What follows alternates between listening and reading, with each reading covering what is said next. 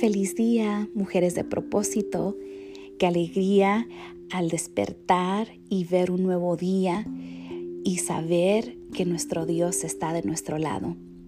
Sabe, esta mañana al, orar y, y hacerle una pregunta al Señor, le preguntaba, Señor, ¿qué es lo que a ti te gusta y cómo puedo hacerle yo para poner una sonrisa en tu rostro?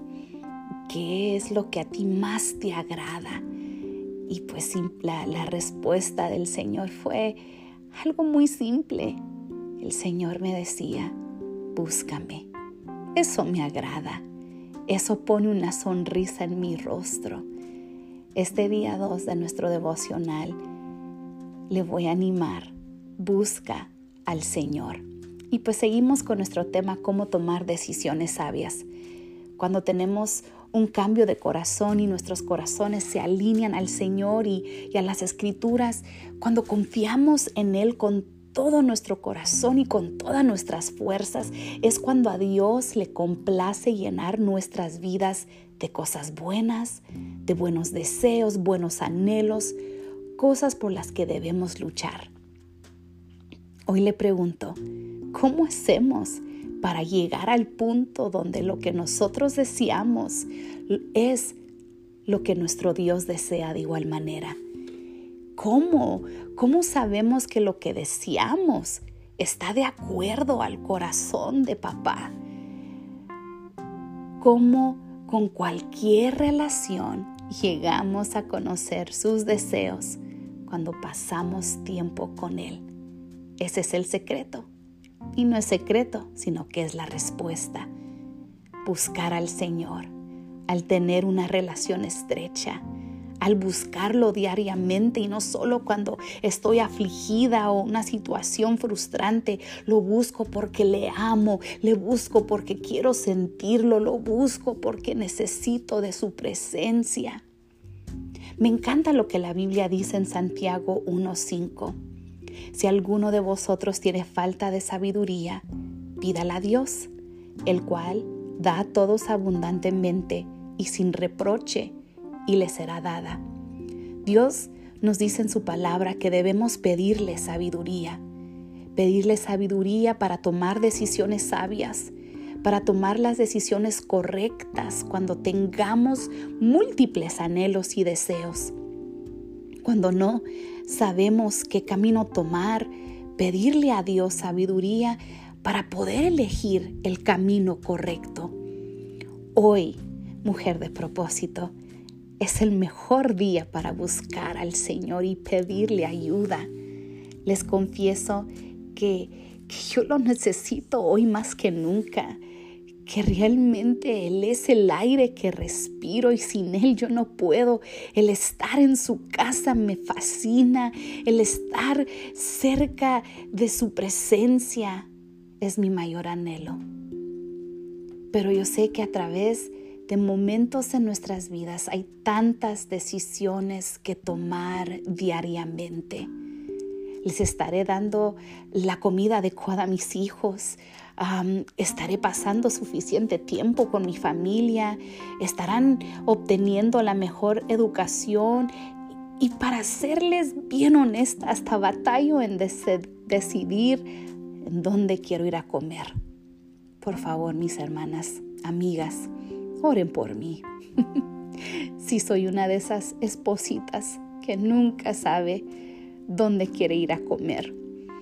Pero bueno, en toda seriedad, Todas necesitamos pedirle a Dios que nos ayude a anhelar lo que Él anhela, a desear lo que Él desea, para que pueda así darnos las cosas que más le agradan.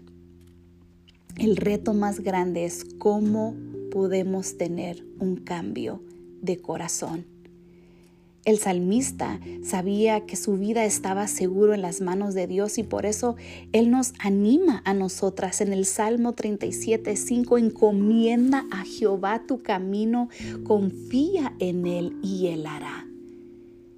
Todo lo que hagamos debe ser encomendado al Señor confiando en Él, sabiendo que si vivimos vidas de relación con el Señor, Él nos guiará, nos dará sabiduría y obrará sobre las cosas que le pedimos.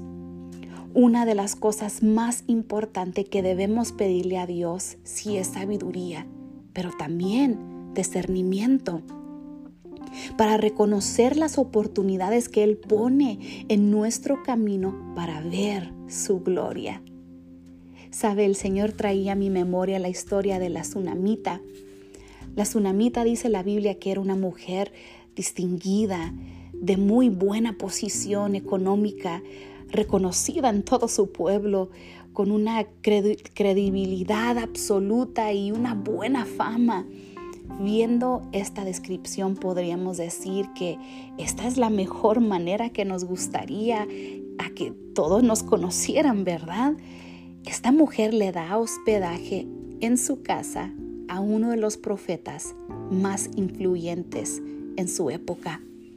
Ella hace un lugar específicamente para él y la Biblia nos muestra que ella lo hace sin esperar nada a cambio simplemente quería agradar, a Dios. Simplemente quería ponerle una sonrisa a su Dios y acercarse un poco más a Él. La parte que más me sorprende de esta historia es que un día Eliseo le dice a su criado que podría hacer él por esta mujer que había sido tan generosa. Y el, el siervo, el criado, le dice, no, no había mucho que hacer por ella, ya que lo tenía todo, con la única excepción de que no tenía hijos. Pasado un tiempo, Eliseo se reúne con ella y le da la promesa que en nueve meses ella daría luz a un hermoso hijo.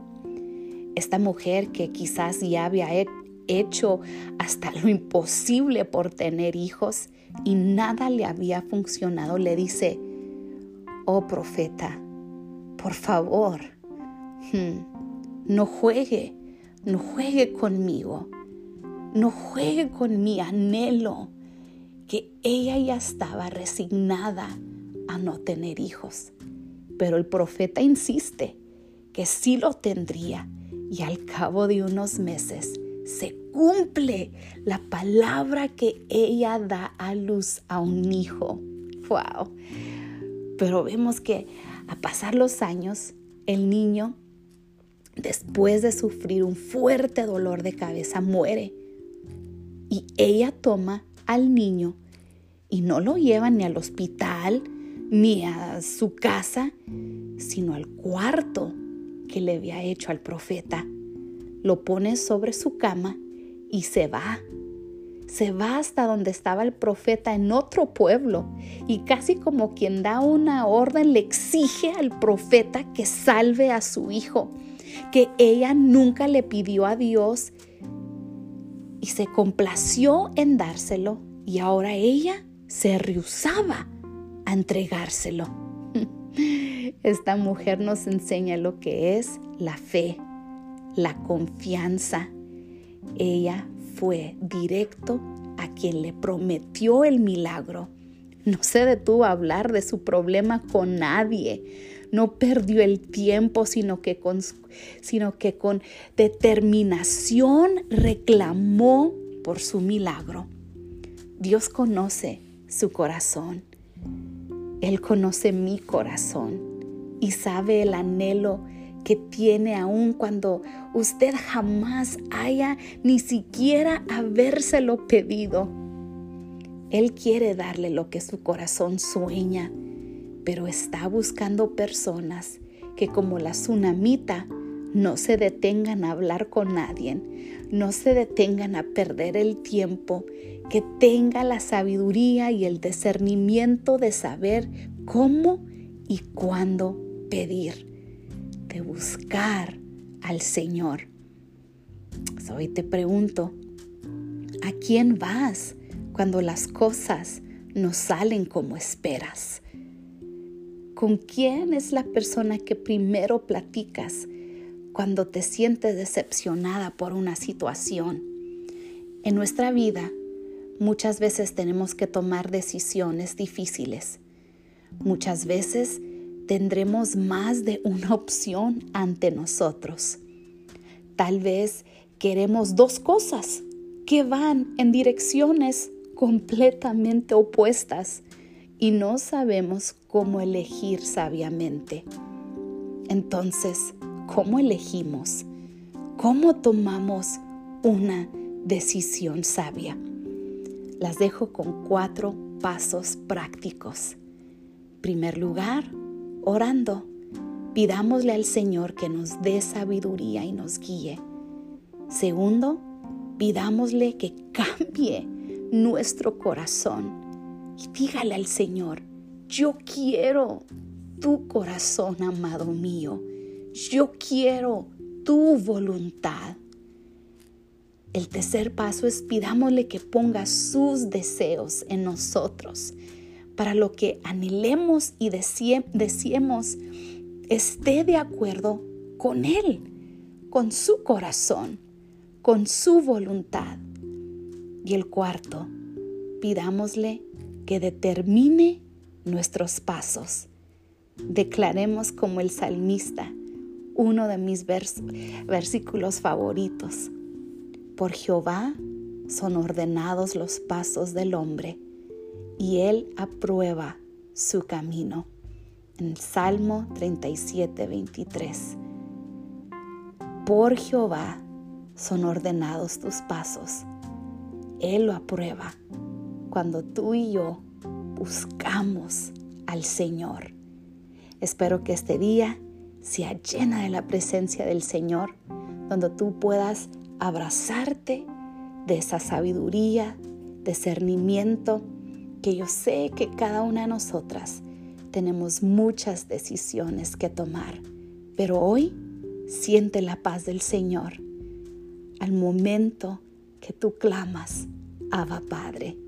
Feliz día, mujeres de propósito.